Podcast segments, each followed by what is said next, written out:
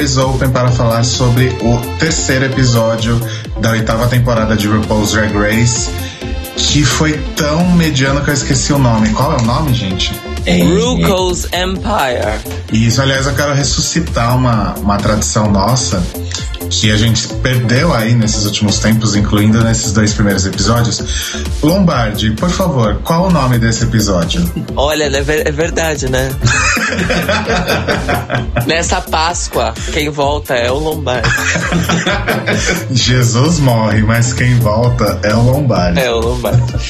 RuPaul's Empire. Olha, Olha só. só. Saudades dele. Saudades Lombardi. Eu sou o Rodrigo Cruz. Eu sou o Telo Cuco. Eu sou Cairo Braga. E aqui com a gente hoje, gravando na Sexta-feira da Paixão. Olha que simbólico, Olha só. né? O dia que Jesus morre, a gente vai também trazer aqui uma pessoa que, não que ela tenha morrido,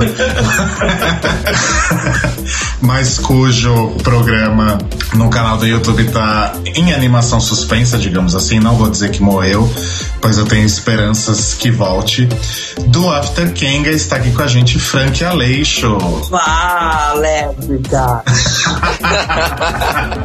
Repetindo sua maravilhosa participação do ano passado, né? Hoje é um, um, um fato, um momento histórico pro The Libraries Open, porque tirando os episódios de Reunited do ano passado e Countdown to the Crown, etc., que a gente gravou todo mundo junto na minha casa, pela primeira vez eu estou gravando com Telo Caetano na cidade de Belo Horizonte, capital de Minas Gerais. Olha só. Olha só que lindo. Não é? Maravilha. Belo Horizonte está mais gl glitterizada hoje. Sim. Exato. Então é o seguinte, a gente vai lá transar, Cairo e Frank podem continuar com o programa.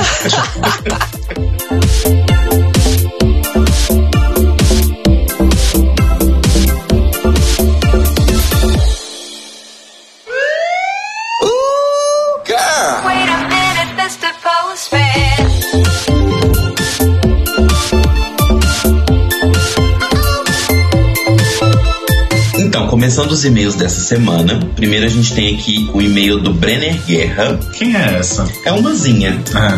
Brenner Guerra, ele manda assim: Oi, já gosto do podcast, escuto e etc. Adoro vocês, então não vou fazer uma grande introdução e vou direto ao assunto, que falaram no último, sobre ser e crescer gordo. Até porque deu um textão e eu nem revisei. Eu não sou nem nunca fui gordo. Eu tinha uma barriga e um braço de biscoiteira, mas talvez ela fosse aparente só porque eu era tão magro que qualquer gordura a mais parecia. Pera, pera, o que é uma barriga e um braço de biscoiteira? Não, barriga, barriga e braço de biscoiteira, que é aquele braço que balança.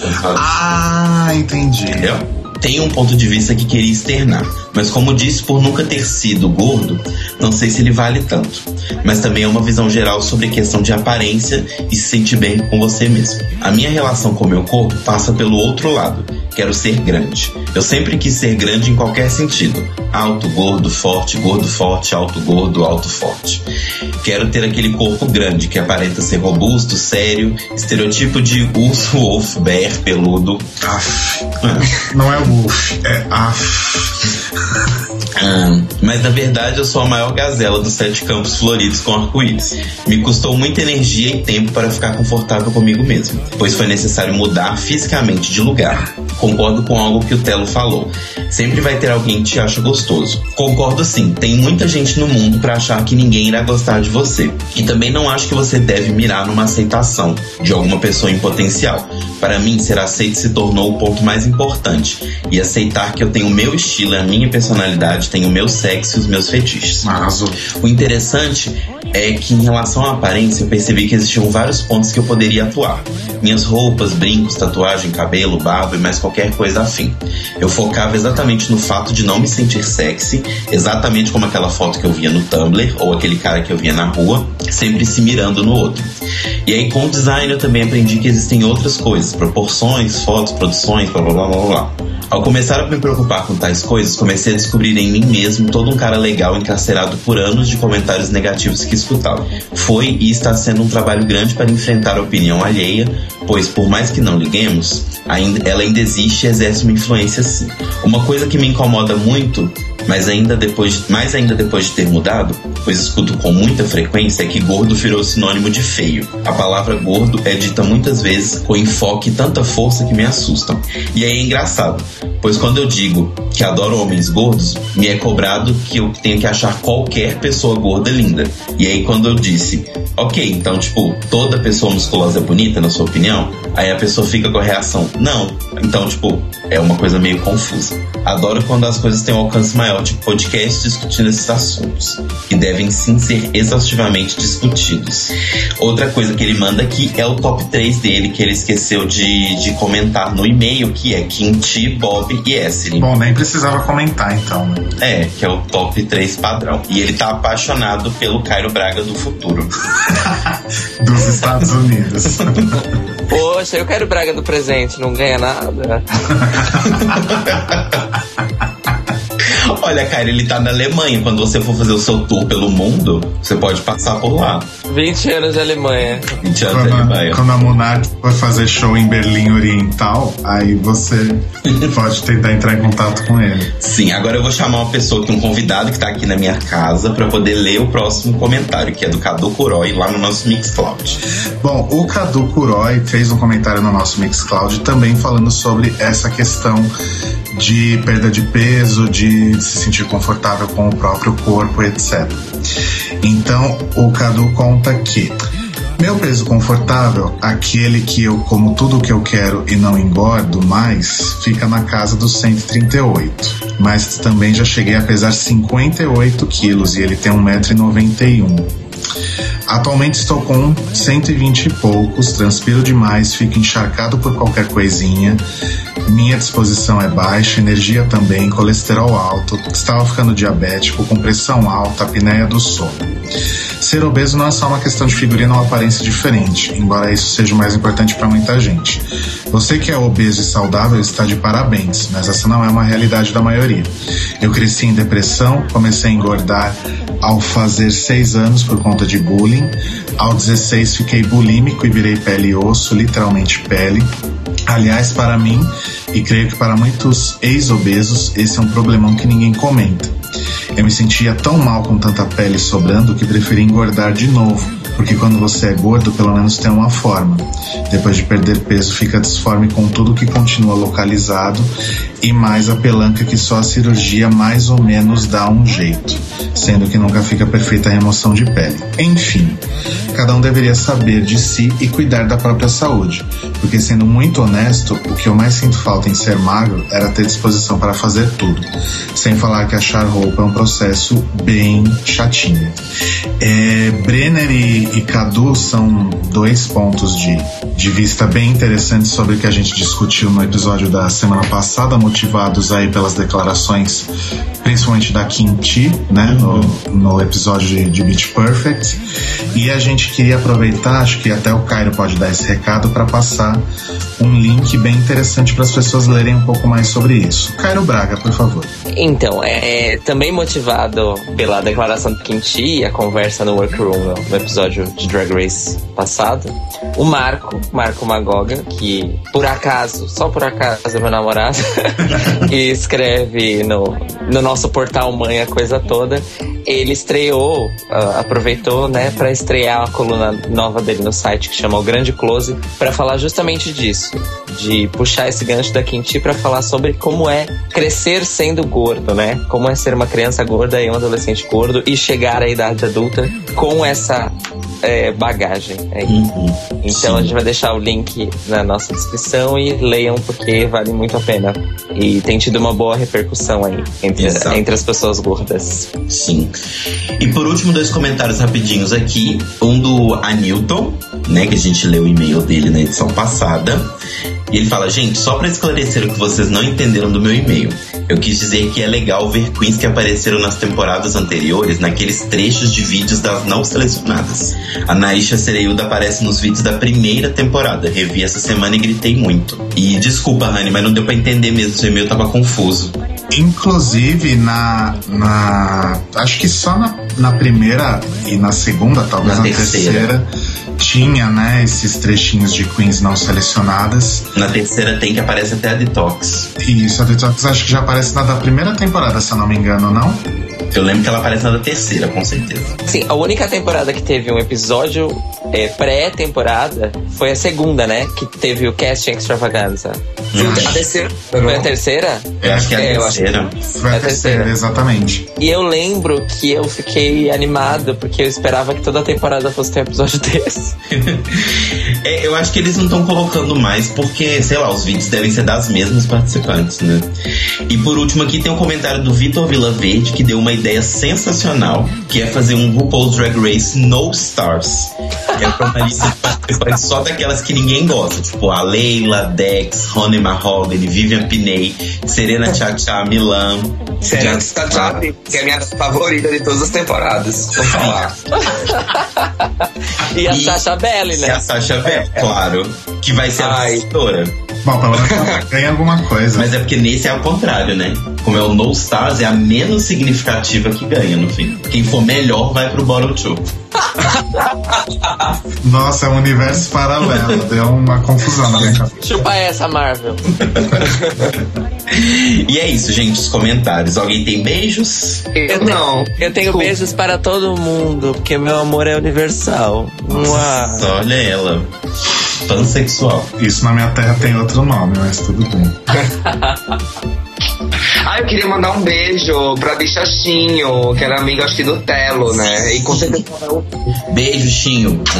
E ela é maravilhosa. Domingo de Páscoa ela estreia performando. A drag dela vai fazer a primeira performance lá na Halsaka. Sim. então, Alice beijo. Bishop. Procurem no Facebook, gente. Ela é muito maravilhosa. Põe o link da Alice Bishop aí. Continue mandando então comentários pro thelibrariesopenpodcast.gmail.com facebook.com.br The Libraries Open Podcast, mixcloud.com.br The Libraries Open Podcast e nos posts do The Libraries Open no acoisatoda.com lá na seção Act Play. E agora eu vou chamar Cairo Braga para o nosso giro de notícias que hoje tá bem rapidinho.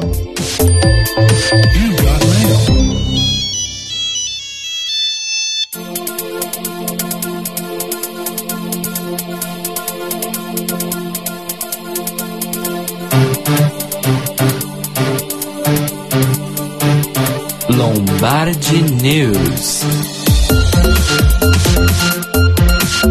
Bom, hoje o Lombardi News tá curto e rápido, mas com uma dica muito, muito, muito boa para quem vai estar em São Paulo nas próximas duas semanas, ou nos próximos dois finais de semana, que vai acontecer o Festival Girls and Boys. O Festival Girls and Boys é um festival irmão do Queens and Queers, que a gente falou sobre no semestre passado, que é produzido pelo nosso querido amigo barra fã, Anilton Schofield. E mais uma vez ele faz essa iniciativa para abrir espaço para artistas LGBT que da cidade de São Paulo e na verdade da Grande São Paulo também. Tem bastante gente da Grande São Paulo que está participando do festival. Ele vai acontecer lá no Morpheus Club, onde foi o Queens and Queers, num formato um pouco diferente de data. O primeiro dia vai ser nesse sábado, dia 2 de abril, e o segundo dia vai ser no outro sábado, dia 9 de abril, sempre a partir das 5 da tarde. E vai ter shows e DJs, vão ter exposições, eh, rodas de conversa. eh, o Girls and Boys está sendo realizado com incentivo do Programa de Ação Cultural da Secretaria de Cultura do Estado de São Paulo. E vai ter as bandas Color for Shane, Derbaum, Vida Una, Vitrola Mágica, o nosso querido e amado Xerxes, Desacato Civil, Eterno Retorno, La Glenda, Maldaz. E vamos ter a discotecagem de ninguém menos do que o nosso querido Rodrigo Cruz. Sim. No sábado. Gente, eu não toco faz cinco anos. Inclusive, eu vou usar os mesmos CDs que eu usava há cinco anos. Já fica essa dica aí, que a música mais nova do set deve ser de pelo menos 2011, no máximo. Ou seja, vai ser um set retrô, Vai ser, vai ser bem retrô. É, e a melhor coisa, na verdade, é que a entrada não é paga com dinheiro. Como o festival foi realizado com incentivo do, do governo do estado de São Paulo, ele pode oferecer entrada gratuita em troca de um quilo de alimento não perecível, exceto sal, e todo o, todos os alimentos recolhidos vão ser doados a entidades que ajudam moradores de rua e pessoas em situação de risco no centro de São Paulo. Então vamos lá, que além de ser uma iniciativa e um festival sensacional, ainda tem toda essa contrapartida social que a gente sempre acha muito maravilhosa. Então, só recapitulando, o Festival Girls and Boys aqui em São Paulo, lá no Morpheus Club, na Ruana, Sintra, sábado, dia 2 de abril e sábado, dia 9 de abril. Esperamos vocês lá. Estaremos belíssimas. Inclusive, no sábado, dia 9, tem presença VIP de Telo Caetano. Olha só, gente, presença VIPíssima. Vai ter meet and greet. Bom, só rapidinho, já que o Lombardi News foi mais curto, eu quero aproveitar para falar que semana passada eu propus um novo quadro, que é Um Jogo com Você, Garota que as pessoas deveriam mandar áudios, né? Falando aí qual a sua. É, qual o seu top 3 e por quê, né? E a gente recebeu a quantidade maravilhosa. Nossa, eu tô, até engasguei para falar. A gente recebeu a quantidade maravilhosa de zero áudios. Olha só. Então, a gente. Vamos vai... ouvir esses áudios. então, vou, na verdade, a gente vai colocar um áudio agora nesse momento que é justamente da pessoa que deu a ideia e consequentemente mandou o seu próprio áudio, que é o nosso amigo Fúvio Balsalobre. Vamos ouvir. Oi, Rodrigo, tudo bem? Então, meu top 3, uh, ah, Bob, Bob e Bob fazendo a Michelle Obama no Snatch Game. Não, brincadeira. Meu top 3 é Bob, Torge e Kinti, ela me ganhou nesse último episódio. Beijinhos, beijinho a todos. Bye bye. Bom, foi isso, né? Então, esse, esse game show que já nasceu morto, né? é, Sexta-feira Santa, todo mundo morrendo hoje, inclusive meu game. É, só que, além disso, a gente recebeu três áudios apenas maravilhosos do nosso amigo Júnior Rodrigues, que é, são audiobooks que ele, ele escreveu falando sobre três personagens, ou seja, as três bibliotecárias do The Library is Open. Então a gente vai colocar agora para vocês ouvirem aqui. São três áudios bem curtinhos falando sobre nós. O primeiro é A Maldição de Trixie Matello. o segundo é. o segundo é Ho Ho Cruz e o Reino Encantado do Subúrbio. E o terceiro é Monarch, a drag borralheira. Oh, oh, oh. Nossa, nunca ouvi palavras tão verdadeiras.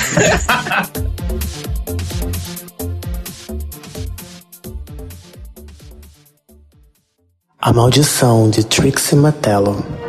Matello estava cansada. Perucas para Latrice, Lex para Alissa, caftans para Honey Mahogany. Ser uma drag designer demandava um trabalho exaustivo e sem interrupções, mas Matello nada podia fazer. Graças à maldição lançada por Venus Delight, ela estava condenada a passar o resto das seasons de Drag Race fazendo looks para as participantes. Diante de tal martírio, Matelo só desejava uma coisa: que todas as queens da próxima season vestissem tanta roupa quanto Carmen Carrera. Ho-Ho Cruz e o Reino Encantado do Subúrbio. A janela do quarto dando para o Wig Store de 1,99, o lip sync da vizinha no último volume. Ho-Ho Cruz era agora uma drag suburbana. Deixara para trás a vida de Club Kid no centro estava tentando se acostumar a nova rotina. Pedir silver tape pelo delivery, assistir drag race no bar da esquina, colocar as unhas postiças no salão de bairro. Conseguirei me adaptar a este novo jeito de performar na vida? Perguntava a si mesma. Não tinha resposta. A única coisa que sabia com certeza era que o pôster da Sacha Bell tinha ficado lindo na sala e combinava com o tapete de fuxicos. Monarch, a drag borralheira.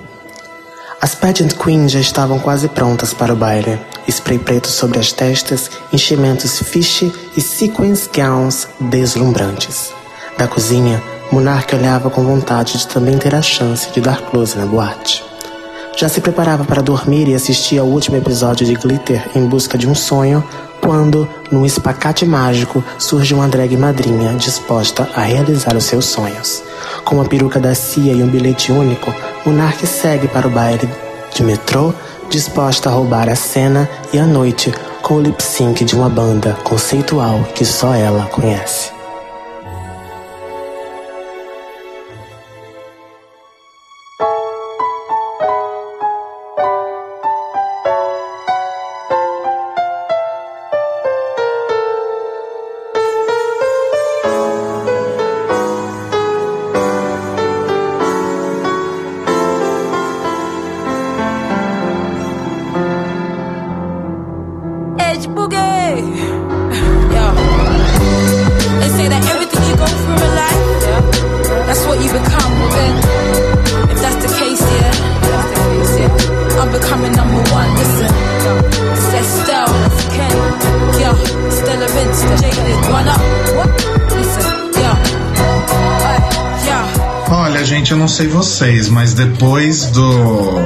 Keeping It 100 e do Beach Perfect eu esperava algo mais divertido, assim. Eu não, não vibrei muito com esse episódio, não. Vocês gostaram?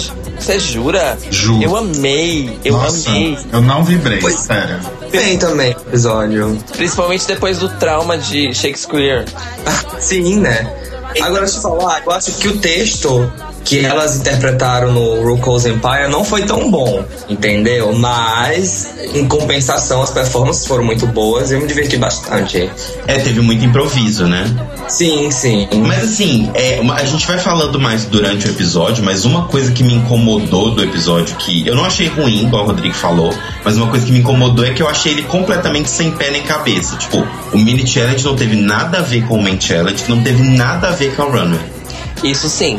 Isso Eu, É, eu achei completamente, sei lá, nada a ver. E também não é algo inédito em, em Drag Race, Não, né? De não, é, vez em não é como se fosse a primeira vez. Mas realmente, é, foi bem aleatório. Mas também, tipo, qual tema poderia ter durante o episódio pra justificar uma runway de patins? Tipo, patinadoras do Carrefour e elas iam lá. Tipo, não tinha muito o que fazer, né? Eu acho que o Ru, ele fala muito de patinar e tal no podcast dele. E ele quis fazer algo assim enfiou esse tema de runway. Sim. Vamos falar sobre o elefante branco que está nessa sala, nesse momento, né? Elimination Lopez voltando Ai, aí no terceiro episódio. No caso, Returnation Lopes.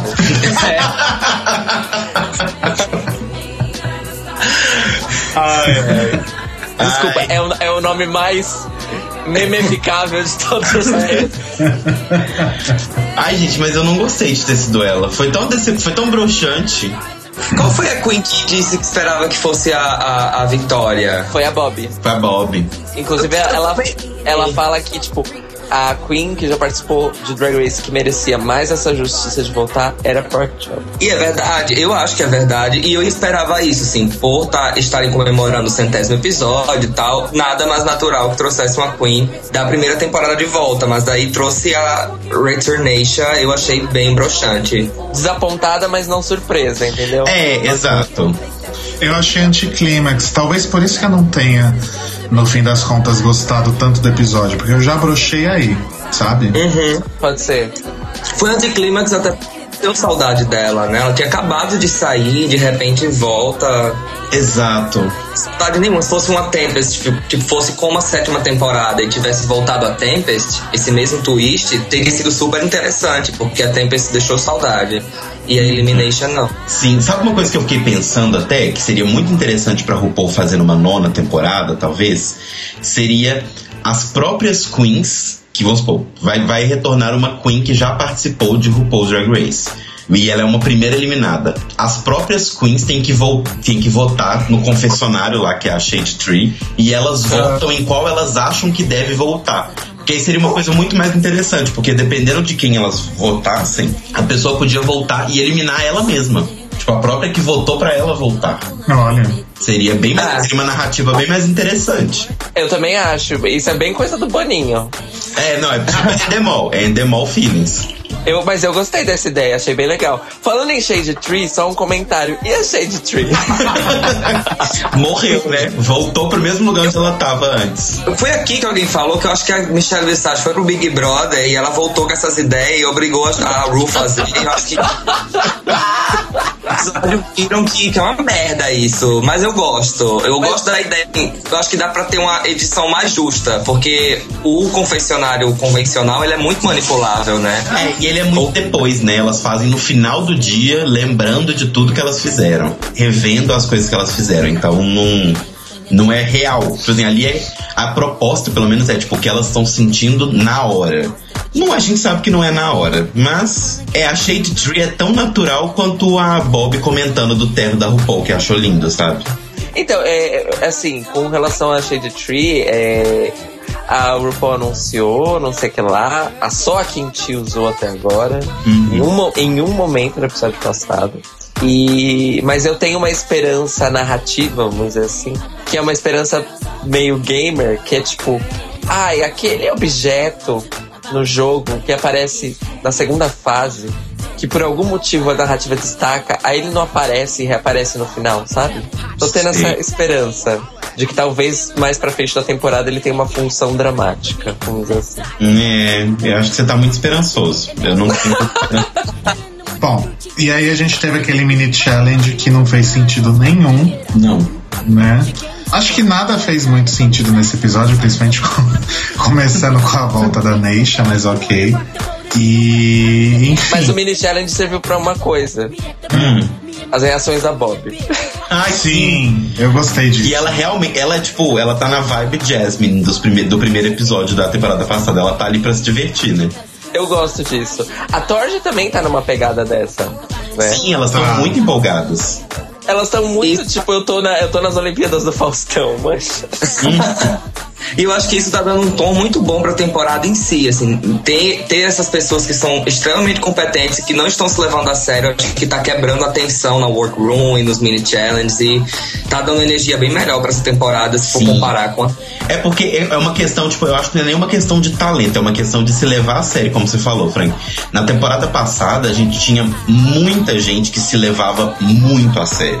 Tipo, a Miss Fenty se levava muito a sério, a Violet se levava muito a sério, a Kennedy se levava muito a sério. Então elas ficavam mais preocupadas em, tipo, manter uma imagem, uma compostura, do que necessariamente fazer as coisas ou viver aquilo ali, sabe?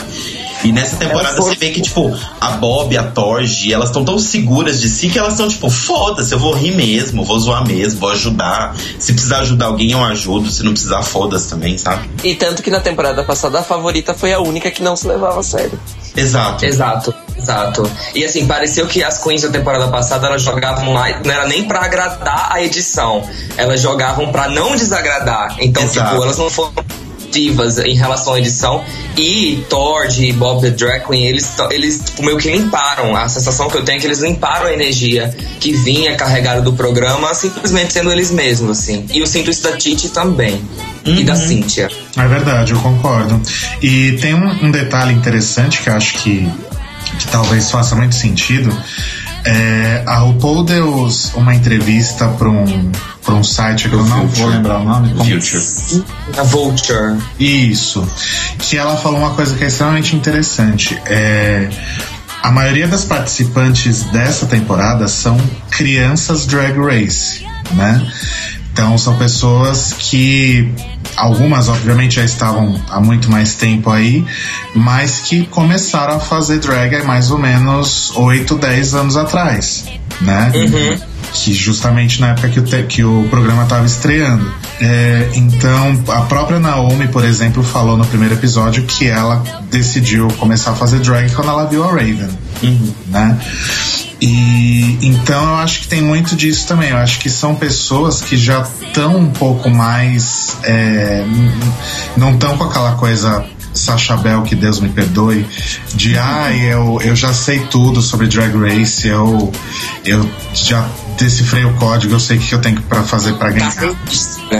É, É a não. drag ca- artista, que estudou o programa e vai pelo programa, assim. Exato, É. tipo, não, elas vão porque simplesmente elas querem ir realmente mostrar quem elas são e se divertir, né? Acho Ah. que tem, tem muito dessa vibe mesmo. E é por isso que tá todo mundo, tipo, é um sentimento geral de, de todo o fandom que essa temporada, com três episódios só, a gente já pode afirmar com certeza que ela é muito melhor que a sétima temporada. Não, A energia tá muito boa. Eu acho que a edição também tá ajudando. Essa coisa Sim. que, que o RuPaul de realness, temporada passada, e que, tipo, tá na cara que não tem de realness, reality show não é de verdade. Eu acho que também prejudicou. Acho que a própria postura da produção, da edição, os episódios mais longos ajudaram muito a conhecer as queens. Sim. Eu acho que não, eu, eu cheguei a comentar no passado que, tipo, até a metade da temporada não tinha história pessoal de nenhuma queen ainda, assim. Era, Isso era muito pouco explorado.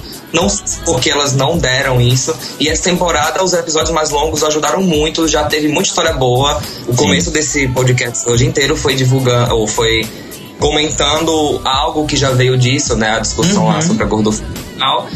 Eu tava com saudade disso em Drag Race. Sim, eu também tava. E, e eu vou te falar, Frank, eu senti muita falta nesse episódio dele não ser de uma hora. Nesse bateu, tipo, o fato dele ser 40 minutos só. Eu falei, nossa, foi tão rápido. Eu acho que tá na hora de RuPaul lançar o pay-per-view, entendeu? 24 horas, uma câmera na outra. Olha, não fala isso que ela vai querer fazer isso pra próxima temporada, viu? Pra poder vender. Sim, se ela souber que dá dinheiro, ela vai lá e faz. Exatamente. Gosto. É, mas sobre o mini challenge, tem alguma coisa pra falar? Porque eu achei bem X, assim. Eu É acho que foi- engraçado. eu acho que foi só mais uma forma da, da Ru prestar tributo a Judy Judy, né? Que ela ama. É, eu acho que também serviu muito pra divulgar e enaltecer Cynthia LeFontaine, que ela foi muito engraçada. Que ela legalizou o sexo. É, ela, ela é um filhote de Alissa Edwards com Tammy Brown, assim, a impressão que eu tenho. Olha, sim, sim. E eu vou ser bem sincero, eu comecei no Meet the Queens achando a Cintia muito sem graça. Comecei a temporada achando Ah. ela bem repetitiva e agora, pena que ela foi eliminada porque terminou que eu amo ela nesse, nesse último Você episódio. Sim. Ela é a sua Sacha Bell, então, dessa temporada. Não, porque eu só comecei a gostar dela quando ela saiu. A Sacha Bell já desde quando ela nasceu. Entendi. Eu adoro essas coisas caceiras desastrosas. Amo, amo. Por mim, ela ficava até a final, arrastadíssima. Um twist só, pra, twist só pra deixar ela dentro do programa e ela lá, assim, sendo ela mesma.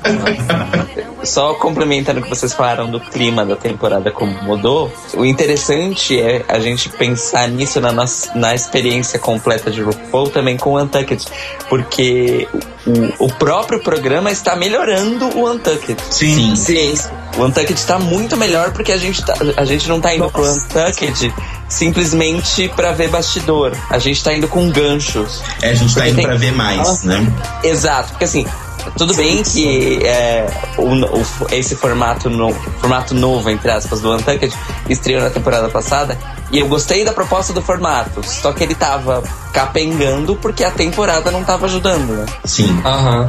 E aí a gente ficava com, tipo, bastidores Sim. e programa. E nessa temporada já tá, tá isso mesmo que você falou, tá tipo, veja mais Verdade. do que tá acontecendo. Uhum. E mesmo pelo que o Frank falou, de aprofundar nas personagens, nelas. E, e aí, falando da Cintia, a Bob falou, né? Que tipo, a Cintia era a pessoa mais legal. Eu achei que ela ia ser um pouco Jocelyn, sabe? Quando, no começo, assim. Que ela ia ser aquela pessoa não tão boa, mas fofa o suficiente pra ficar até um top 6. Eu acho ela exatamente isso. Foi injustiça ela ter saído. Sim, pessoal, é igual, é igual a edição No Stars, aqui é no universo paralelo onde eu decido quem vai ser eliminado, entendeu? Porque por mim, vocês sabem, por mim, Serena Tchá tinha ganhado a temporada dela.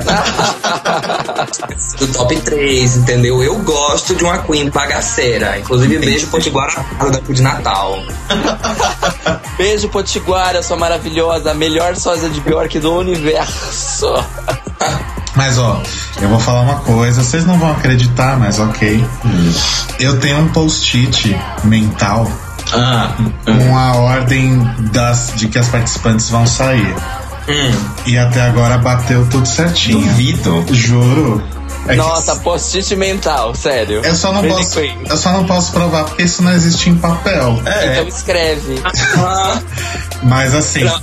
Ele viu aquele post do Reddit que, que, que esmiuça o, o, o mini trailer, aí, aí agora tá Não. dizendo que ele é a, a Aparecida Liberato do Drag Race. não, juro que não. Juro que, que, que é algo que eu pensei.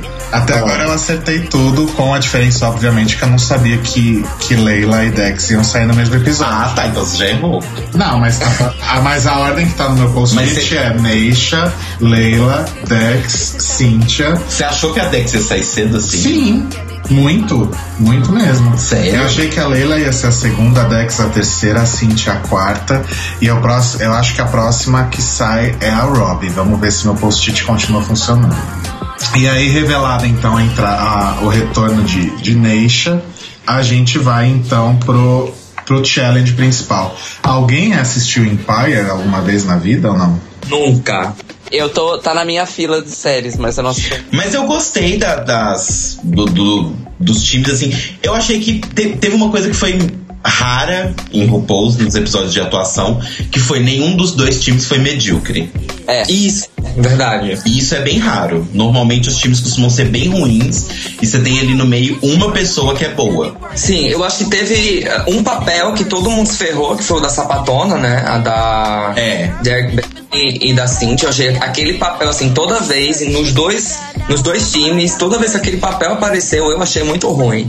Mas também eu não sei se foi pelo texto, que eu acho que foi um dos textos mais fracos, assim, E é a de maldição da personagem sapatão, né? Eu acho que a É. única personagem sapatão que deu certo foi a da Latrice, que era a, a guarda. Sim, Claro. verdade. Eu acho que foi a única personagem sapatão que deu certo na história, porque a da Morgan foi uma merda. A de todo mundo foi uma merda. Será que toma macumba aí pra sapatão? Pode ser. E Watch out. Cuidado quem for sapatão, gente. É verdade. Cuidado, Hannah. É. Mas assim, eu gostei das atuações, eu achei muito legais. E quem vocês acharam que foi, tipo, que foram as melhores? Vocês concordam que foi a, a Bob mesmo? Eu acho que quem não concordar vai, vai se ferrar. Pelo amor de Deus. Ela foi perfeita. Olha, quem não concorda que Bob the Drag Queen foi a melhor é porque tem um Moro tatuado no braço, entendeu? Tem que ser uma pessoa muito. Não existe isso. Ela Mas foi eu posso falar perfeita. uma coisa, mas eu posso falar uma coisa? Eu achei. é, Agora é o momento de breaking news, né? Eu achei errado a Neisha ter ficado só safe. Eu achei que ela merecia um high. Porque eu achei que a atuação dela no episódio foi boa e a roupinha dela tava até ok. Sim. Não, Sim, a, a runway dela eu achei excelente, na A verdade. Sim. runway dela foi maravilhosa, verdade. Mas assim, eu achei ela foi, ela foi muito boa junto com a junto com a Torge. A Torge foi muito incrível, foi muito incrível mesmo. Mas eu Sim. acho que a Neisha junto com ela foi muito boa. As duas funcionaram muito bem, sabe? É, foi a melhor. É, do, do grupo delas foi a melhor interação, né? Sim. Nossa, eu tô muito, eu tô muito triste porque até agora a Sword tá só no quase, né? Ela quase ganhou o segundo, quase ganhou o terceiro. Ela Mas eu posso falar uma coisa? Eu, eu, tal, É. ó, eu tô desconfiado que talvez ela ganhe o próximo desafio. Eu também tô achando, viu? É, uma coisa que uma, uma coisa que a Bob fez até a observação é que a Essiri tava em todos os top 3 até agora, né? Sim, verdade, verdade. Mas eu não vejo a de- no top 3 do programa. Também não. Desculpa, ah, não vejo.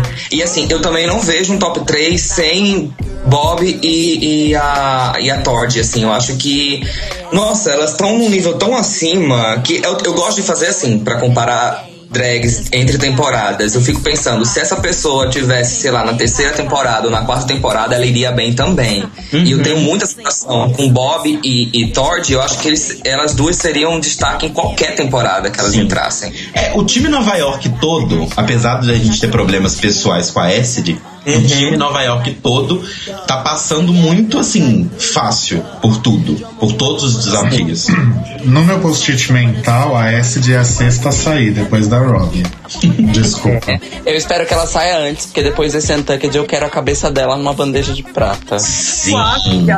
que Belly ela resiste ao Snatch Game porque ela ela tem uma cara assim de que é tão travada quando ela não tiver script, ela vai se ferrar. Então, é, isso que você falou é verdade. Assim, eu, eu, é um questionamento válido.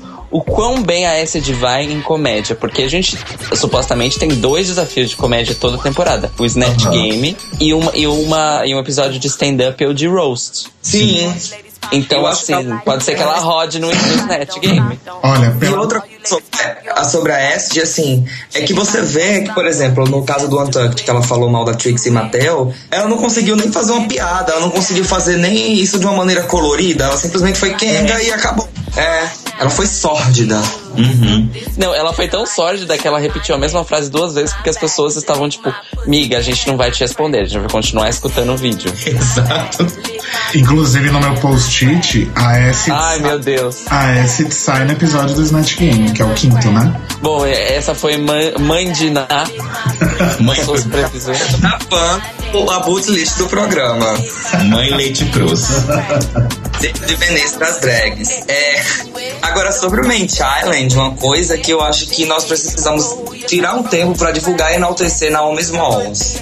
Eu achei que ela foi muito bem e ela é uma drag que eu não tenho nada por ela. Em nenhum, assim, pô. No Meet the Queens, acho que nos primeiros episódios ela passou bem batida por mim, porque eu não gosto muito dessas drags modelo e tal. Mas eu acho que ela tá trazendo uma coisa a mais pro jogo. Ela preparou, ela se preparou. Mesmo no, no Beach Perfect, eu achei que ela deu, deu uma destacada. também. Sim. Sim. No Main Challenge. E, e eu preciso, só voltando rapidinho ao Mini Challenge, foi muito engraçado o negócio dela, que ela fala que excessive tongue popping, aí ela dá um. É. Aí RuPaul, mas foi só um. Aí ela começa, tó, tó, tó.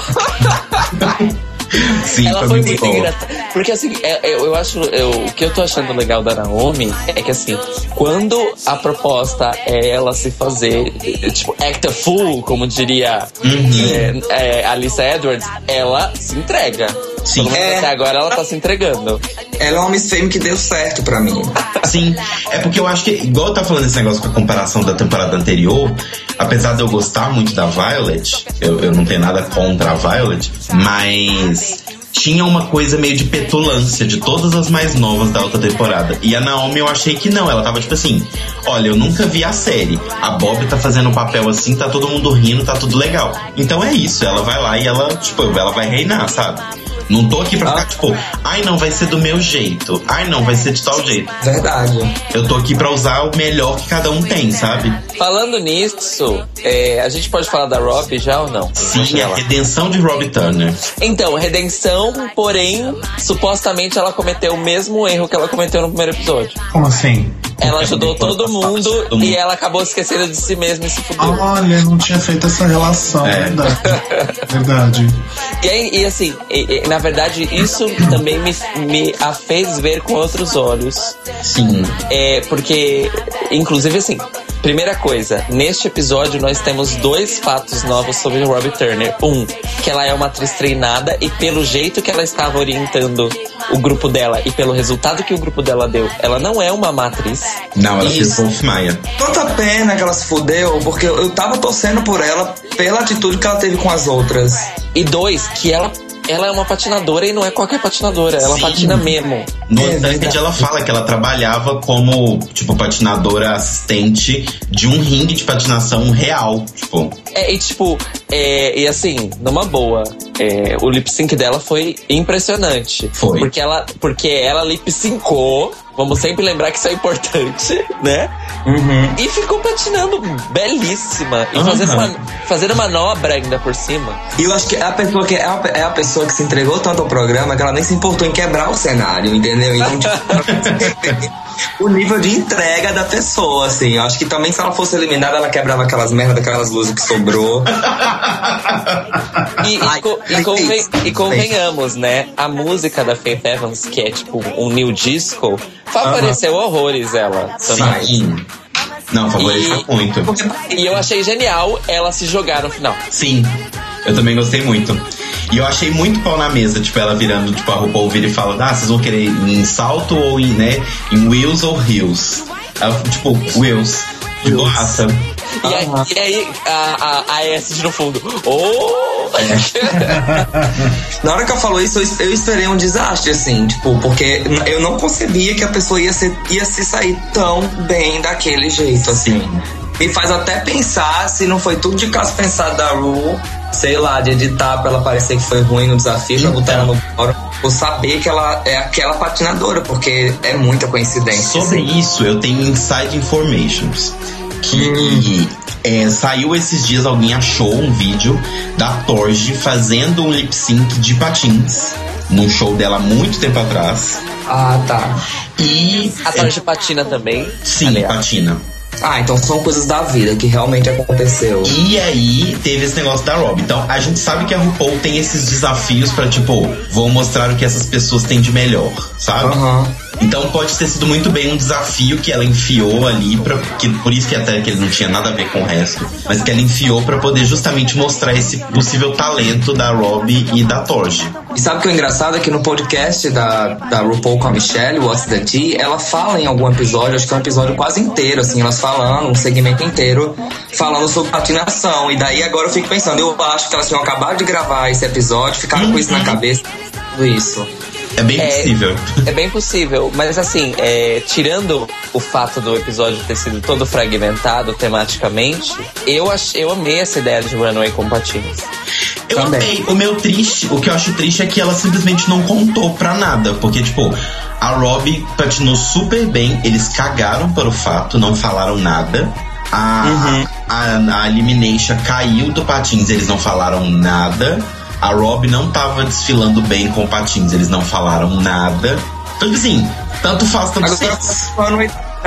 foi o melhor andar da Quinti, por exemplo. É. Eu acho. É, os patins salvaram a Quinti, inclusive.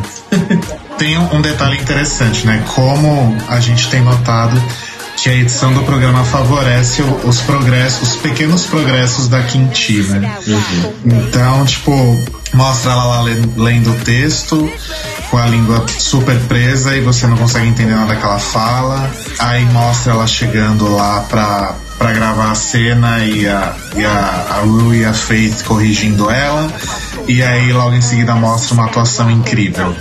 Então a edição Olha. tem essa preocupação de mostrar cada progressozinho que a Quinti faz. Olha, eu acho que não só a edição, o público também, assim, acompanhando os fóruns do Red e tal, uma coisa que eu venho percebendo é que as pessoas tratam a Quinti como se ela fosse muito frágil, como se ela fosse cair, se despedaçar a qualquer momento. Aham. E, e, né, tipo, as pessoas parecem que não confiam no que ela é capaz de fazer. Então toda semana é, ai meu Deus, será que ela vai sobreviver ao desafio de atuação? Aí ela vai e arrasa. Aí agora eu já vejo o pessoal especulando se ela vai conseguir fazer algo decente no Snatch Game. E eu acho que já passou a hora de, de perceber que, tipo, ela é realmente talentosa. Ela não é a segunda vinda de Miss Fame Pearl que só era boa no Instagram, entendeu?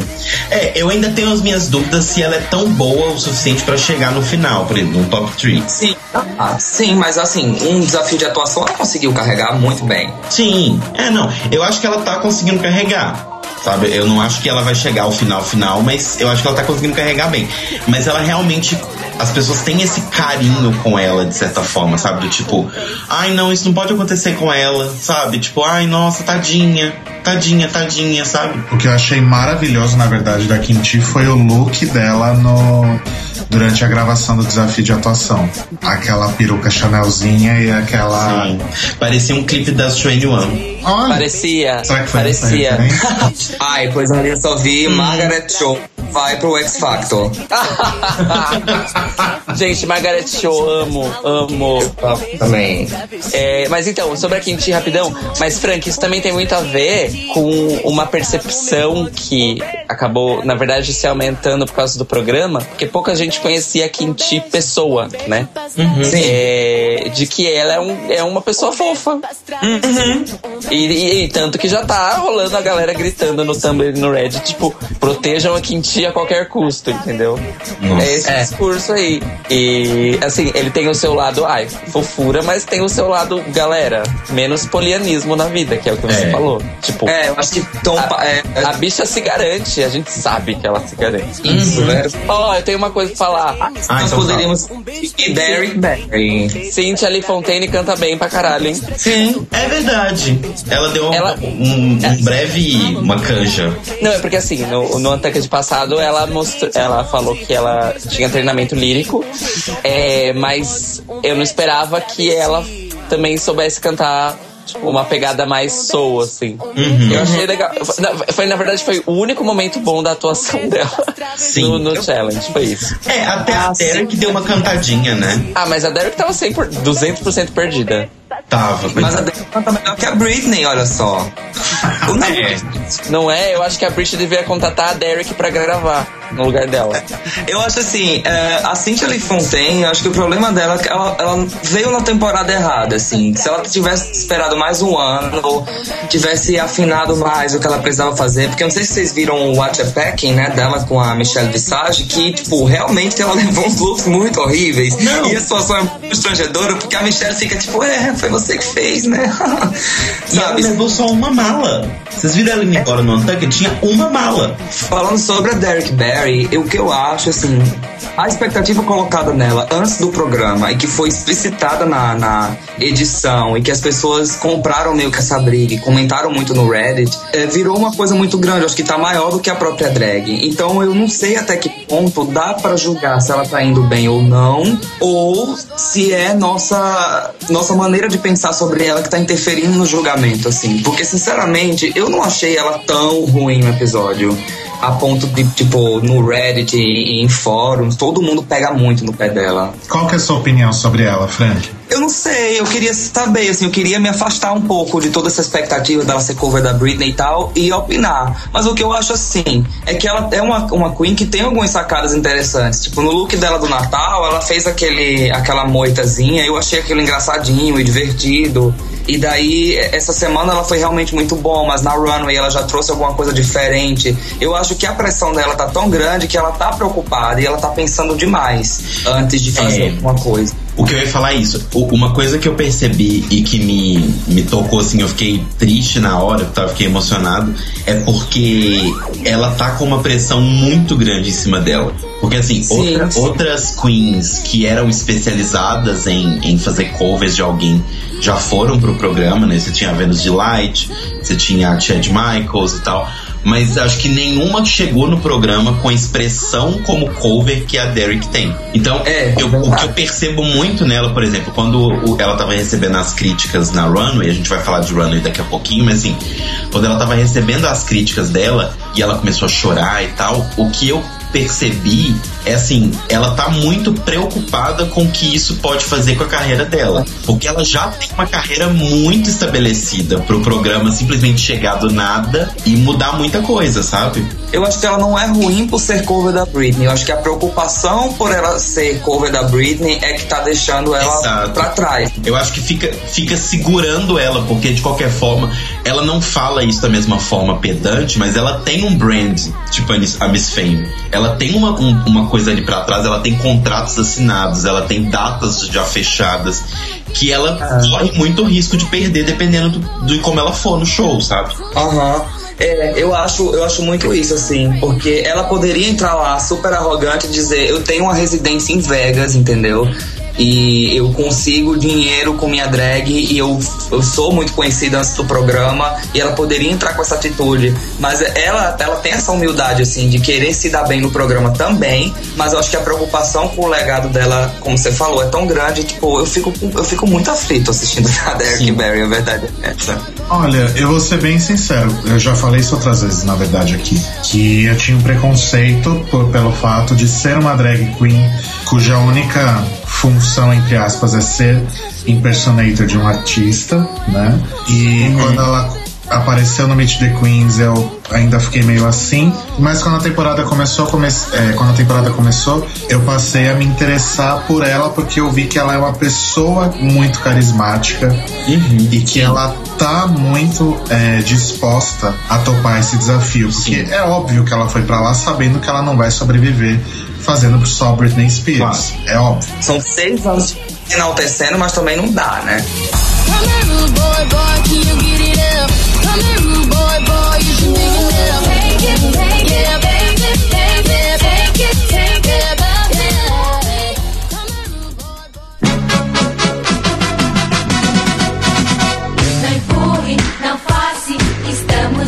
Se você nos empurra, acho que vamos cair. Bom, então a runway desse episódio começa com Retornou. Ha, ré, ri, ro, ru, patinadora. Entrando, entrando na runway de patins, o que eu já achei maravilhoso. Com aquele vestido cheio de pedras. Eu vi um GIF antes do episódio e eu amo esses momentos assim, oh no, she didn't. Eu não acreditei não nisso. Imagina a gente a RuPaul cai daquele negócio. Eu achei maravilhoso porque em, em outras runways temáticas, tipo Death Becomes Her e Birded Queens, ela não fez, né? O, ela não apareceu com a proposta da runway, só dessa vez, né? Uhum. Eu achei incrível. Acho que a Ru deve ter caído, mas eles editaram. Eu É, também acho. Mas já, já pensou se alguma das queens cai e faz a linha caixa? De Isso é patins? sensacional. A ideia da Bob inicialmente era essa, né? Inclusive foi esse GIF da caixa que me fez assistir RuPaul. Eu amo esse momento. Adoro Queens caindo. Eu acho que várias pessoas chegaram em RuPaul pelo GIF da caixa. Sim. E acho que tirando a Caixa e, e Neisha, nunca ninguém caiu na runway, né? Ou caiu. Bom, a Caixa maravilhosa para sempre em nossos corações. E aí a primeira que entrou foi justamente a própria. Returnation. O que, que vocês acharam? Como eu já disse aqui, eu achei que foi excelente o look dela. Eu achei normal, assim, não achei nada demais, não, mas eu gostei. Ela se comparou a quem mesmo? Esqueci agora. Ah. Não, ela não. Alguém falou que ela tava parecendo. Nossa, falaram mesmo, Ah, falaram que ela tava parecendo a Tamar Braxton. Isso, tava mesmo. Umas três escalas Pantone mais clara, mas tava. Sim, mas ela tava parecida mesmo. Eu gostei. Assim, pra um retorno foi massa, porque o, o, o natural de uma retornante é sair no mesmo episódio, né? E ela. Sim. Ela arrasou, ela arrasou. Ela foi contra as leis da natureza. É, né? Eu gostei dela também. Só achei que tava normal, assim, não achei nada demais. Mas igual eu falei, eu acho que ela merecia estar high pelo, pelo desafio em si. Bom, mais perto do look que ela fez no primeiro episódio, né? Qualquer coisa acho que É. ia ser maravilhoso, né?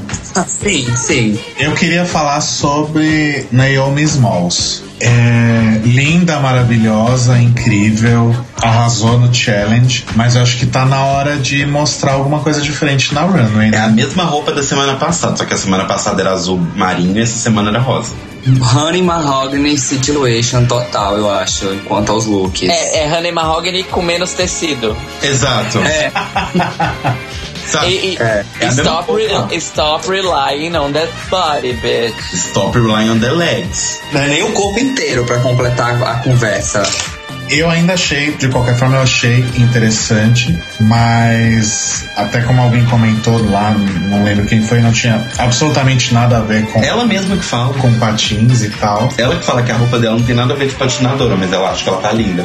Enfim, Pois é, é estranho assim, porque ah, eu não, não lembro de ter visto assim, algum comentário de alguém dizendo, putz, você não tem nada a ver, e chamando a atenção dela em relação a isso, pra ela ter fugido demais ao tema. E ao mesmo tempo, a Robbie, o pessoal implicou com uma peruca, com uma coisa muito específica, quando ela totalmente na proposta. Eu achei meio que forçação de barra, assim. Sim. Ah, é, o- é o negócio de deixar uma se arrastar, né? Tipo, aí vamos criticar absolutamente tudo em algumas, em algumas outras que tiveram o mesmo erro, a gente vai só ignorar, deixar passar. Bom, quem teve um outro problema também foi a Sid Betty, que foi criticada pela Michelle de novo, Porque tava bom demais. porque e também porque apresentou algo parecido, né?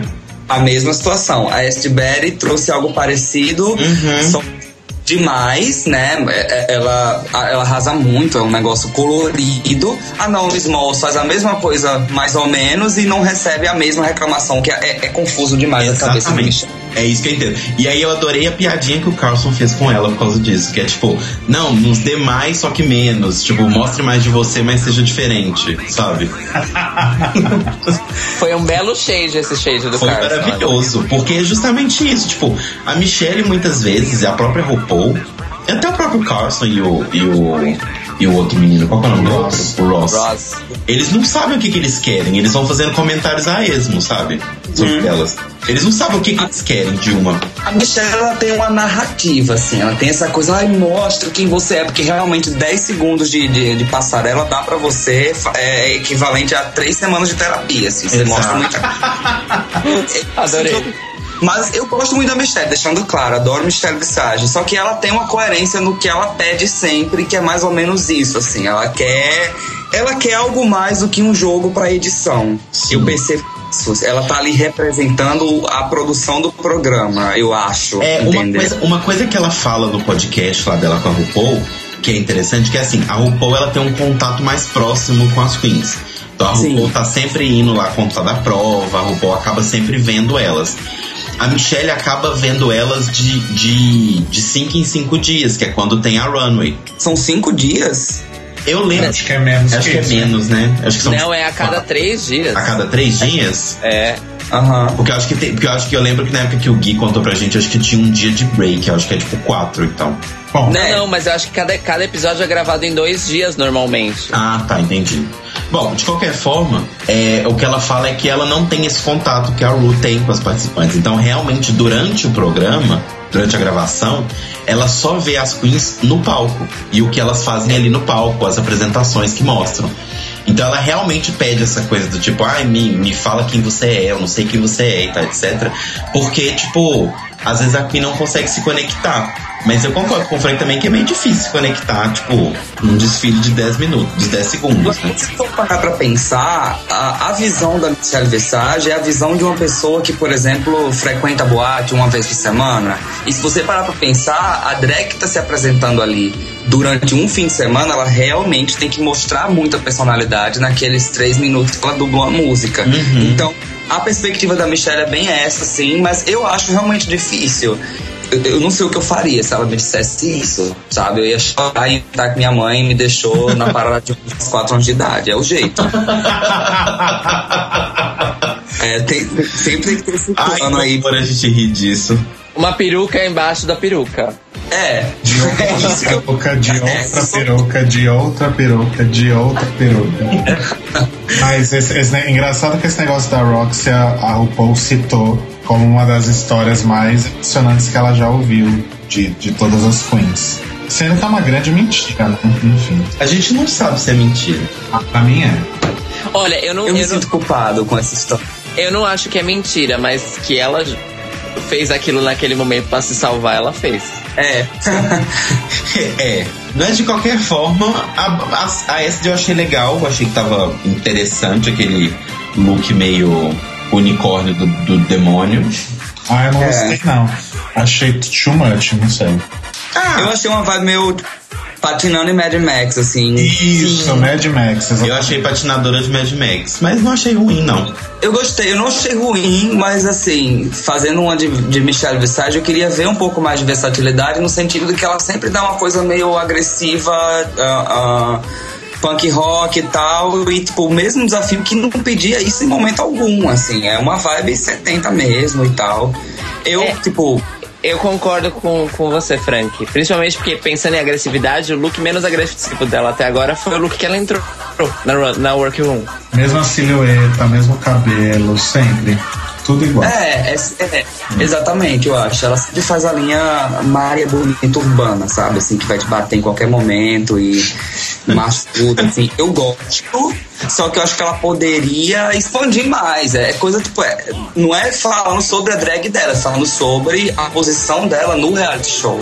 Uhum. Bom, vamos pra Titi Devane, versão Fluor, né? Que tava bem X, né? Na verdade, ela tava muito, muito, muito, muito, tipo, discoteca. dis- não, mas ela não, ela não tava qualquer disco girl. Ela tava disco girl no verão californiano de 1976. Nossa, que É, especificamente. Específico, Cairo. É porque assim, esse visual que ela usou, eu já cheguei a ver em imagens e ilustrações que eram capas de coletâneas de disco music. E, essas, e a, proposta dessas coletâneas era tipo Summer Disco 76, sabe? Era tipo as sete melhores da Pan. Isso, só que disco. e, e era um lance verão Califórnia mesmo. A disco de Nova York era a disco dominante no país, musicalmente falando, mas também existia disco da Costa Oeste, disco da Califórnia, que tinha um lance mais tipo, ai, vamos pegar nossas boomboxes e walkmans e, dançar na praia, manja. Era, era um rolê desses. E esse visual da Titi era tipo isso. Tem um clipe ah, do Boys Noise, é, eu acho que. Eu não, não vou lembrar o nome agora.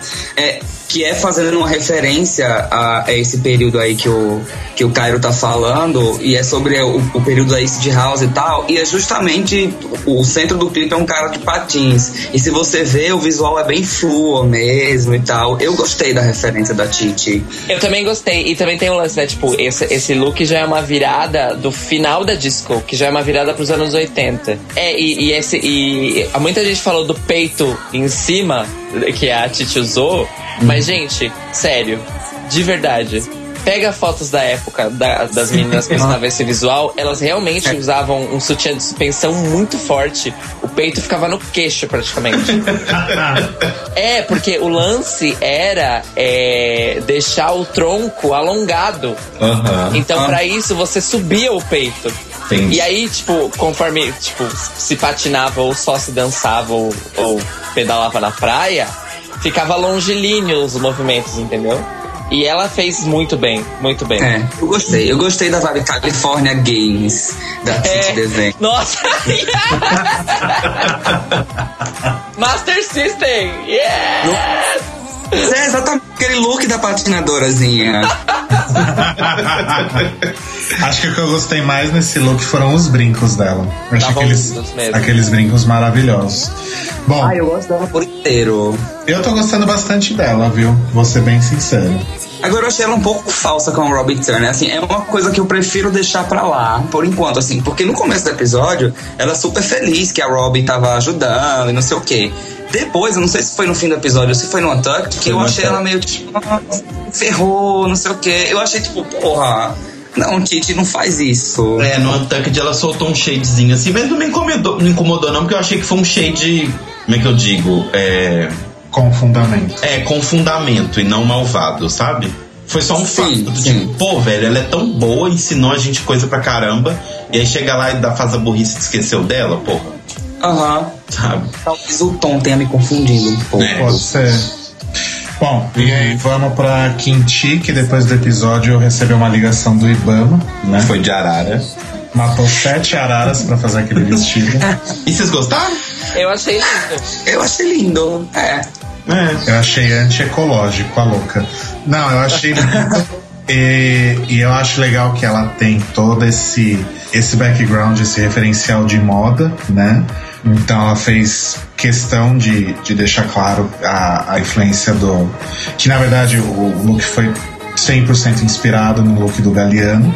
E gostei também dela falando que foi um, um amigo que fez, o tal do Raul, que pelo jeito a Neisha também conhecia, enfim. Eu acho legal quando elas, além de trazerem referências, também falam né, sobre quem ajuda a construir os looks, os visuais e tal. Eu acho isso interessante. Imagina um dia que chegar uma drag lá e falar assim: ah, isso aqui é a oficina da Malona.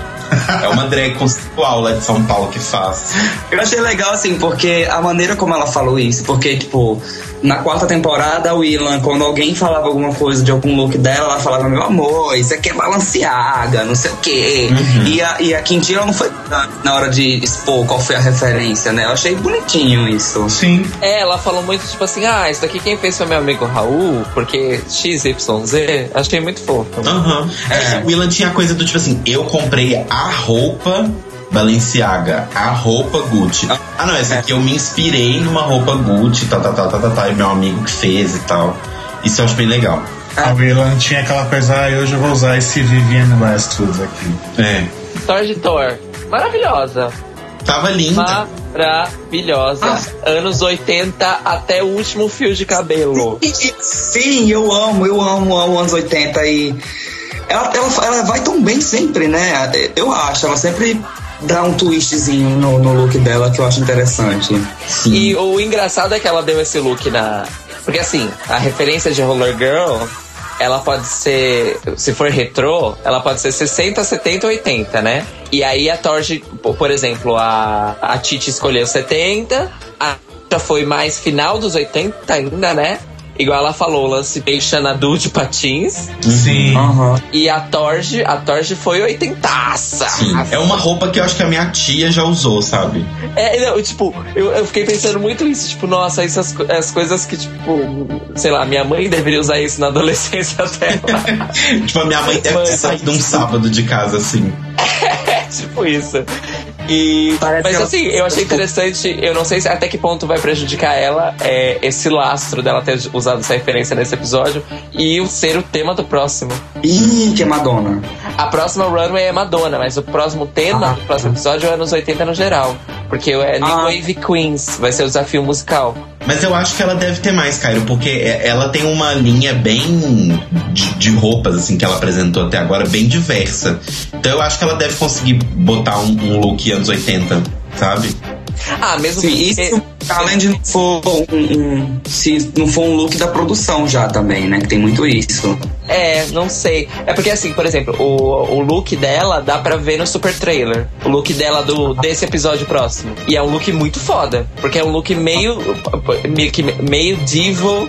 É, ela tá Gosto. tipo com um triângulo enorme na cabeça. Gosto. Nossa, esse episódio, Gosto, gosto. inclusive, eu tô ansiosíssimo pra ver. Acho que vai É. ser maravilhoso. Eu não sabia que o desafio do era Madonna, mas eu não sabia que o desafio era sobre New Wave, que eu amo. É, inclusive, jurados convidados é o Blonde. Ah, ah, e, e você sabe que a Debbie Harry assiste o programa, né? Assiste? A Ru. É, eu acho que a Ru fala no, no, no, no podcast que a, a própria Debbie Harry, na época da dublagem da Pearl contra a A Trixie. Mattel, ela disse a RuPaul, eu preferia a Trixie, tá, RuPaul? Oh! Quer Fique dizer, registrado nos autos. Gente, eu tô É. chocado, eu não sabia disso não. Pois é. oh my god. Bom, vamos então pra, pra ganhadora do desafio, Bob the Drag Queen, que, que primeiro pensou em fazer uma coisa Transformers e é óbvio que aquilo nunca ia dar certo. Mas Isso é aí, que eu gostei. Mas não ia Eu dar juro que- tempo, Frank. Mas eu gostei dela ter usado essa referência, acho que era mais Tron, não? não, Não, mas a, inicialmente. a ideia original era que ela fosse um, um carro, De fazer um carro. porque ela ia poder desfilar praticamente de quatro, né? E não ia cair. Mas aí, obviamente, que essa ideia flopou, porque não fazia o menor sentido. E aí ela partiu pra essa referência mais Tron, meio Tron, meio Tempestade, meio uma homenagem aí a Dex Exclamation Point, eu acho. E que mostraram em alguma foto de algum dos grupos que é o mesmo, é o mesmo macacão que a Candy Ho usou na sua famosa performance do Robótica, Que é a única que ela tem. que é a única performance que ela tem. Aham. E, mas eu achei assim, bem bosta. A Runway não contou nada, né? Porque se a Runway tivesse contado pro resultado do desafio, eu acho que a Torge teria ganhado. Ai, mas a Bob foi muito bem no desafio. Acho que mesmo assim. Gente, mas aquela tava. Não, pelo amor de Deus, gente, aquilo não é roupa Gente, de o runway. problema é que ela não sabia andar de patins. Ela tinha E a que. roupa era péssima. A roupa foi justamente uma forma de tornar menos ruim o fato dela não saber andar de patins. Assim, que eu achei interessante a criatividade dela de pegar algo que ela tinha muita dificuldade e transformar em algo criativo e querendo ou não um pouco dentro do tema, porque Tron tem essa vibe aí, né? Exatamente. Olha, eu pessoalmente gostei, é, porque como a, é como a Michelle disse, tipo, ela chegou num look básico, só que ela, ela tem o carisma e ela é, adotou o personagem na passarela tão bem que foi o máximo. Sim. Conceitualmente falando, é uma impressão diametralmente oposta à impressão da Derek na passarela. Porque a, a Michelle foi, falou que a, rosa, a roupa vestiu a Derek, né? Uhum. Nessa passarela. E na Bob foi o contrário. Sim. Sim, e é, é, eu achei, eu concordo um pouco com a Michelle disso. Eu acho que aquela saia da Derek engoliu ela, mas ela, ela tava uma visão, assim, mas eu acho que a expressão corporal dela e, e a atitude dela na passarela não acompanhou essa visão. É. E outra, ela tinha que ter entrado com aquele cetro, pelo amor de Deus. Sim. E fizeram a comparação com a Katy Perry, mas eu achei que ela tava a cara da Ariana Grande. É, Ela tá sempre ali no top 10 da Billboard, né, a Derek Barry? É Ela sempre mira ali. Ela tá sempre flutuando ali, né? Daqui a pouco ela vai estar na lista das pessoas que, que deveriam ganhar um Grammy e não ganharam. Não, mas vocês acham que realmente foi tão ruim? Eu, eu gostei, não sei. Eu não achei que foi ruim, mas É. foi fraco. A roupa eu achei ok. O meu, meu problema é que é, foi a, a prova. Foi a prova, fato, fato. Sabe com quem ela tava aparecendo na prova? Ela tava aparecendo a moça do New Adventures of Old Christine. Ah, eu sei quem é. É a Wanda alguma coisa. Wanda Sykes. Wanda Sykes. Não, não, o cabelo tá Wanda Sykes, mas o rosto eu achei a, a Julie. Ah, Julie, Julie Louis Dreyfus. Isso, que faz o VIP também. Eu achei ela bem parecida. Olha, o rosto realmente estava parecido, mas o cabelo tava da Wanda Sykes. Wanda Olha, Sykes. pra mim o rosto sempre é o da Britney, não importa o que ela use. Porque não dá pra cabelo, colocar maquiagem na Britney. Bom, É, pois é, eu achei que eu concordo com a Michelle, a fantasia vestia um pouco ela, mas também pode ser reflexo da, da discussão que tivemos anteriormente, né? Ela tá muito dentro da cabeça dela. Sim. sim, eu concordo. Bom, vamos ver o que vem por aí, não dá pra saber ainda.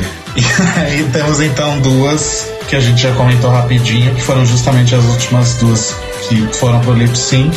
A Robbie e a Cynthia. A Robbie, eu vou ser bem sincero, eu entendi a proposta, eu concordo, tá tudo ok, tudo on point, mas ainda assim não me agradou. Ah, eu gostei muito da, do, da, do look Eu dela. menina, amei. Eu gostei Foi um dos muito. meus Sabe quando você vê aqueles filmes, é, filme de Oscar, que é tipo sobre um homem solitário que está no sul dos Estados Unidos, nos anos 60, atravessando o país de carro para salvar seu filho que tem lepra, sabe? Ela é, Que enredo é esse? ela é super aquela garçonete do bar que tá ali na, na estrada, sabe? E tipo, eu achei que tava sensacional. E aí, tipo, ela pegou esse look garçonete, adicionou uma coisa disco nele pra virar a patins da Não, eu, patinadora. eu, eu entendo, concordo com tudo, mas é algo que quando eu bato o olho não me agrada, não sei. Por mais que eu concorde que esteja perfeito, de acordo com o que realmente pedia o desafio e de acordo com o que ela realmente queria mostrar, mas eu olhando não gostei, não sei. A única coisa que eu penso é que talvez o cabelo, o cabelo que a Cintia tava usando, talvez ficasse melhor nela, porque o da Cintia era muito mais Farrah Fawcett do que o dela.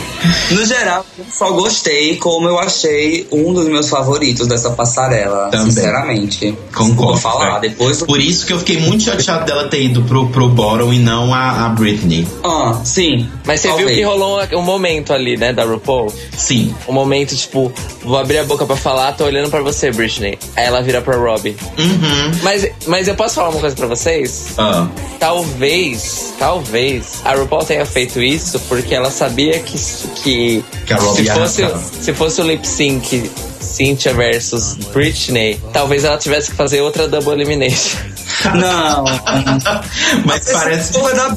Acho que ela sabe dublar. É, ela dubla é a melhor dubladora do mundo, então ela sabe dublar.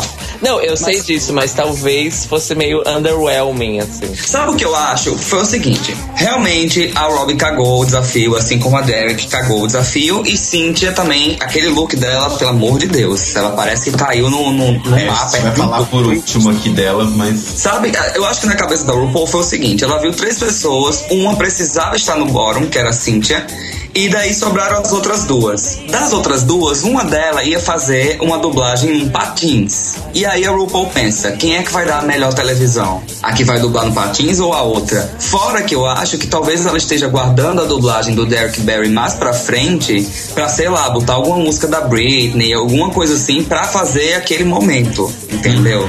Entendi. Não seria engraçado se fosse uma música da Jessica Simpson? Bom, Será que This Boots Were Made for Walking? que é a única Jessica Simpson que eu saiba. E por último a gente tem ela, né, a Cynthia, rainha do cuco, que assim, sério, sabe o que, que ela tava parecendo? Sabe quando você vai jogar, tipo, sei lá, você vai jogar um RPG, vai jogar a Witch, e aí você vai colocando as peças de armadura, só que você não tem todas as partes da armadura, tipo assim, ela tinha a parte de cima do tipo cowgirl, só que ela não tinha armadura completa, então ela colocou só o pedaço de cima. Aí o de baixo era atleta de academia. Aí ela tinha uma fita de, de, de, de puta, sabe? E ela toda descombinando um, um cinto de taxinha de emo da, da- aquela do rock. Ah, parecia que ela caiu no rio e alguém pescou ela de volta. Sabe? E aquela Ela- beija, gente. Ainda na referência de jogo, sabe em The Sims quando você aperta no aleatório? Eu ia falar a mesma coisa! Eu ia falar a mesma coisa. Ela, ela jogou The Sims aleatório e deu aquela roupa. Gente, tava nada com nada. Tava- Aquela roupa resumiu o episódio, gente. É, a roupa era é a roupa do episódio. Tava nada com nada. Ou seja, ela deveria ter ganhado.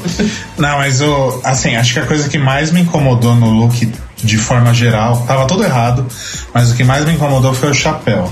Agora, o momento mais maravilhoso da Cintia nesse episódio foi a RuPaul perguntando: Mas e aí, você gostou de se ver nessa, nessa atuação? Você gostou de se ver atuando? Nossa, eu amei, ficou ótimo. E aí a Michelle, tipo. tipo, sozinha. Não, aí a Michelle uma, é, é, olha- rindo, olhando pra Ru, como se estivesse falando: Gente, ela é tão fofa, mas tão ingênua. E eu, na hora, pensando ganhadora da temporada. Ganhou, top 3. Ai, tadinho. Ai, ai. Mas isso é mostrar quem ela é em 10 segundos. Ela conseguiu, assim, em, em muito Sim. pouco tempo. Só tão, tão frágil, tão inocente. Tadinha, eu amo. Amo o Cuco. Eu também, passei a mala. Eu não. Vamos falar do lip sync então? Vamos. Bom, a gente já falou bastante coisa sobre o lip sync, então a única coisa que eu queria dizer é. Eu nem sei o que eu queria dizer, porque assim, eu acho que foi. Se não fosse o fato da Robbie estar de patins, ia ser um lip sync daqueles que não entram pra história de Drag Race, sabe? Sim. Sabe o que eu achei? Pra mim, da cabeça, do, do ombro pra cima, deu Cynthia Fontaine. Pra mim, eu acho que ela, ela dançou bem e tal.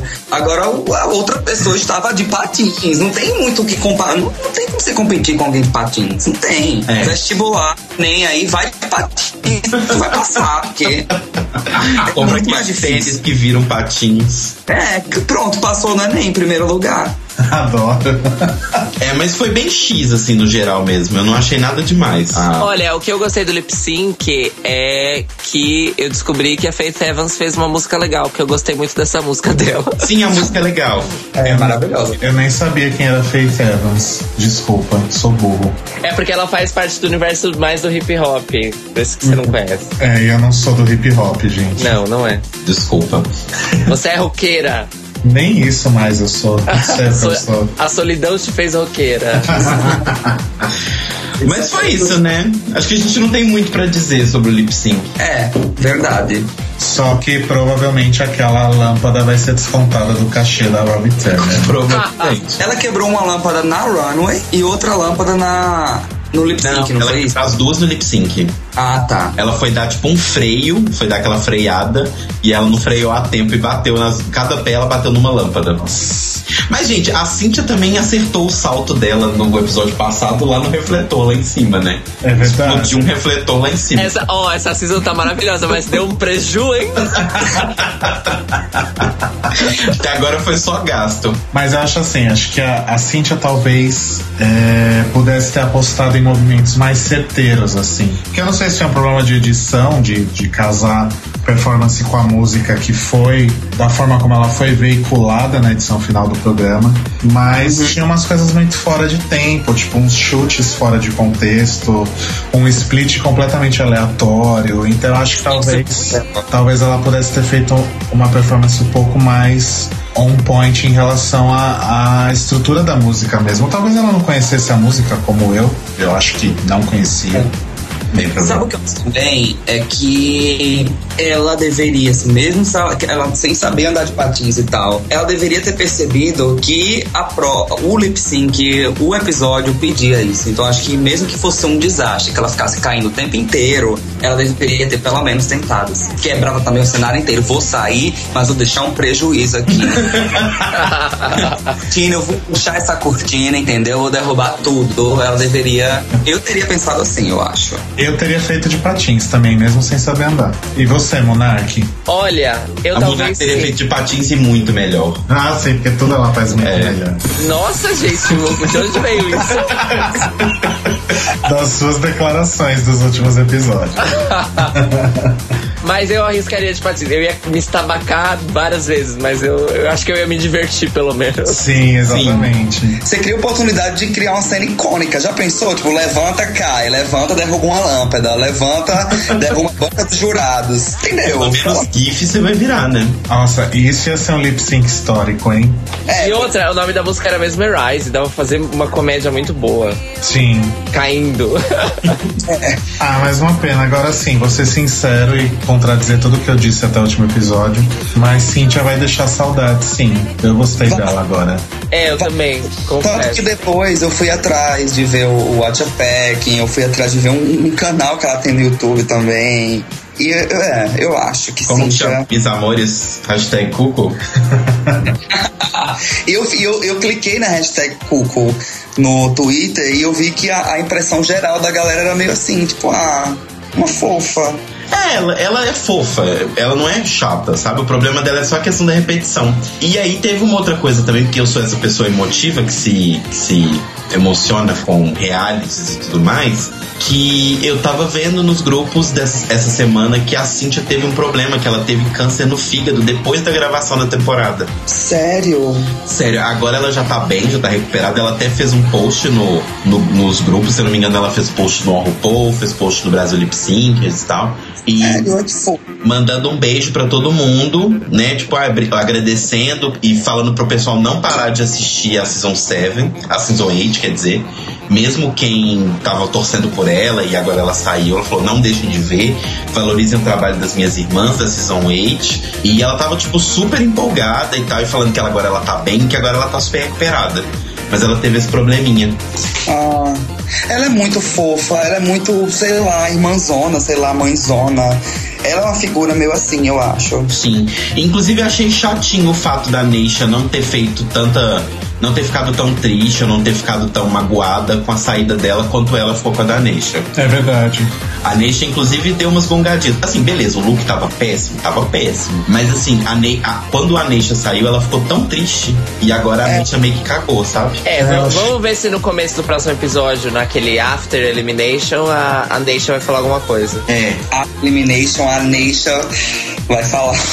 After Elimination, Retornation, já tô confusa. Eu acho que a Cynthia tem que voltar daqui dois episódios e eliminar a Neisha. Oh. Double Elimination.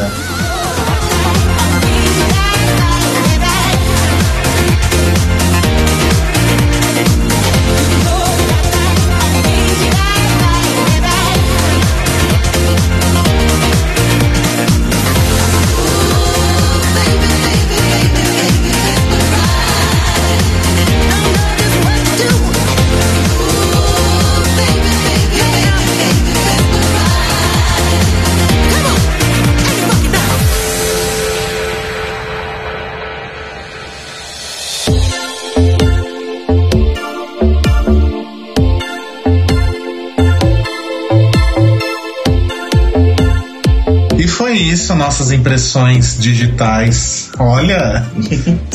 Ai, desculpa. Bom, nossas impressões sobre sobre RuPaul's Empire, que todo mundo gostou bastante aqui, todo mundo que tá aqui comigo, menos eu, né? Provavelmente por causa da volta de Elimination e da eliminação de Cynthia, mas ok. É, vou, vou digerir tudo isso. E a gente já se prepara então pro episódio dessa semana que se chama. New Way Queen!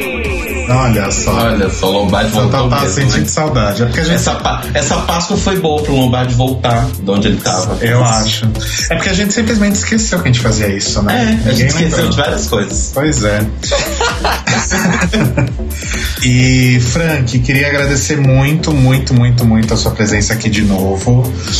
E, Ah, eu que agradeço. e foi muito incrível, assim como já tinha sido na, na sétima temporada. Melhor até porque essa temporada tá melhor, né? É, exato. Torço muito aí pelo retorno breve do After Kinga. Vamos aproveitar a Páscoa, a renovação, né? Vamos voltar com o After Kinga também. Exato. Tá. E queria que você falasse pra gente, Frank Aleixo, qual o seu top 3? Bob the Drag Queen, Torge Thor e Andrea Mello, cover da Britney.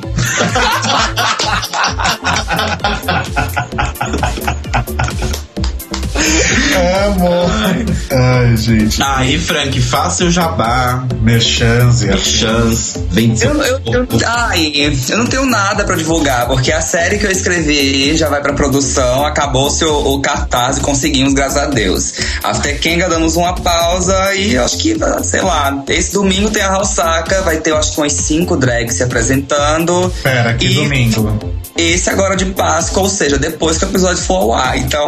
Então esquece. E a pessoal, não tá rolando, não? É a Pajux. rolando. Quem é de Natal e curte drag e tal, tem uma cena massa surgindo aqui. Nós temos a Potiguara, a Caia, e elas vão fazer a Tudere, que é uma festa feita por drags e cheio de drags. Tem a Paju também, curte lá a Pajux Land, que é uma festa mais voltada pra música eletrônica, mas também tem muita performance drag, virou uma mistura louca. E tem a Halsaka, que são nossas festas domingo, dedicada ao house music e que sempre também tem drags performando. Então fica ligado aí que, que se você é de Natal, tem muita drag pra ver e muita coisa bacana pra acompanhar. Exatamente. Hashtag support your local queens. Isso, exatamente. Adoro. Cairo Braga tem merchan hoje? Não, Então eu vou fazer um merchan. Visite cairobraga.com. Telo. Ah, tem as camisetas lá na Vandal, vandal.com.br barra artista barra Telo Caeto. Lembrando que Telo Caeto é T-H-E-L-L-O-C-A-E-T-O. E ele tá lendo isso porque ele não sabe soletrar. Não, não sei. Eu não Gente, com- completei o fundamental. comprem a camiseta do The Libraries Open lá na lojinha do Telo. Verdade. Ah, inclusive eu tenho um, um call pra fazer. Eu Você sei. aceita cartão? Como é? Então, lá na Vandal pode comprar com cartão de débito, com cartão de crédito, com boleto bancário e você ainda tem um desconto de 15% se você colocar o, o, o como é que fala? O cupom Quero Mais. Ah, tá. Eu quero a do o The Libraries Open. Eu tô interessado nesta camiseta. Vou Ah, entrar. A do The Libraries Open, inclusive, está com um precinho especial. E, inclusive, eu queria fazer uma pergunta aqui no aproveitar essa plataforma que me foi dada do podcast, que é: alguma pessoa de Belo Horizonte, minha cidade natal, comprou uma camiseta do The Libraries Open. E eu queria saber quem é você, pessoa Ah. querida de Belo Horizonte, que comprou a mande camiseta. sua foto com a camiseta. Mande sua foto com a camiseta. Pode ser só a camiseta, inclusive. Então é isso, gente. Frank, mais uma vez, obrigado. Eu que agradeço vocês, eu adoro. É o, a minha trilha sonora em algum dia da semana no trabalho, eu fico ouvindo vocês. Amo. Ai, lindo. E venha mais, você tem a chave de casa já. E então a gente volta na próxima semana falando sobre. New Way Queen! Beijo! Beijo! Beijo.